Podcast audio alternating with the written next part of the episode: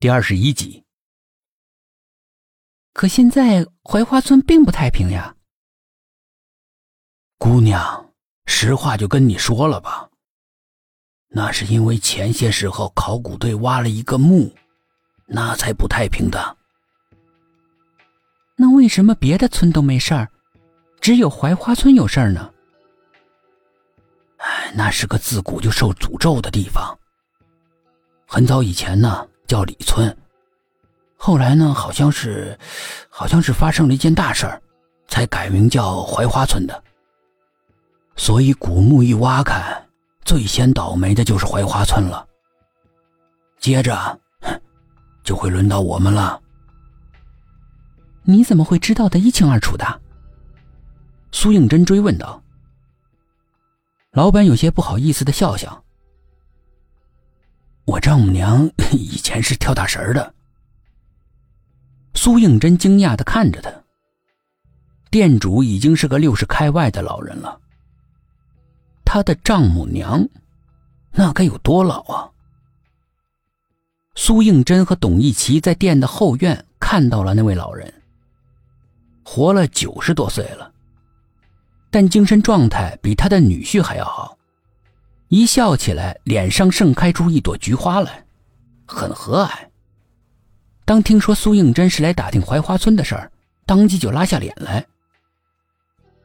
姑娘啊，请回吧，这件事情不能提。为什么？提了招灾。两个人悻悻的转身离开。等一下。后面的老寿星在叫，两个人赶忙转过身来。婆婆，是不是改变主意了？那个老寿星充耳不闻，只是上下的打量着苏应真，眼睛里面有点疑惑。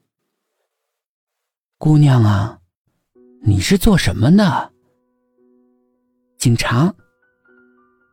那老人似乎是更加迷惑了。过了好久。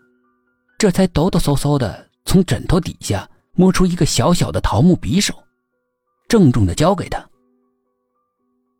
把他抓住，用这个刺进他胸口，这里就会永远太平了。苏应真被他弄得也紧张兮兮起来，他小心翼翼的接过匕首，把谁抓住？老人一动不动的坐在床上。苏应真和董一奇不解的看着对方。董一奇一步一步的走到老人跟前，把一根手指放在他鼻子下面。他死了。两个人返回到临时的办公地点，薛品涵他们早就回来了，见到他们进来，说了声开会。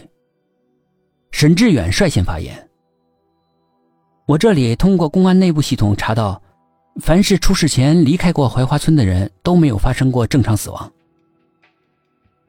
这就是说，全村的人只要是搬出去就没事了。老杨说道：“不，还会有人死的。”苏应真悠悠的说道。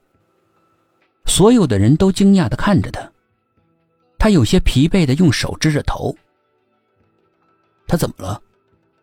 薛品涵问董一奇，董一奇就把他们两个人调查的所见所闻详细的说了一遍。大家一时都沉默无语。如果真是那样的话，这个案子越来越难破了。老杨揪心的说：“现在还能谈破案，能阻止死亡再次发生都很不错了。”沈志远有些心灰意冷。打起精神，还没尽力呢就打退堂鼓，这可不是我们刑侦一组的作风。薛品涵鼓舞士气道：“不是还有桃木匕首吗？”他将头转向了苏应真。苏应真依然呆呆的注视着前方。董一奇从他手里面抽出那把匕首，放在桌子上，大家立刻围了上来。匕首使用一块暗红色的木头做的。上面刻满了奇怪的符号。除此之外看不出什么特别的来。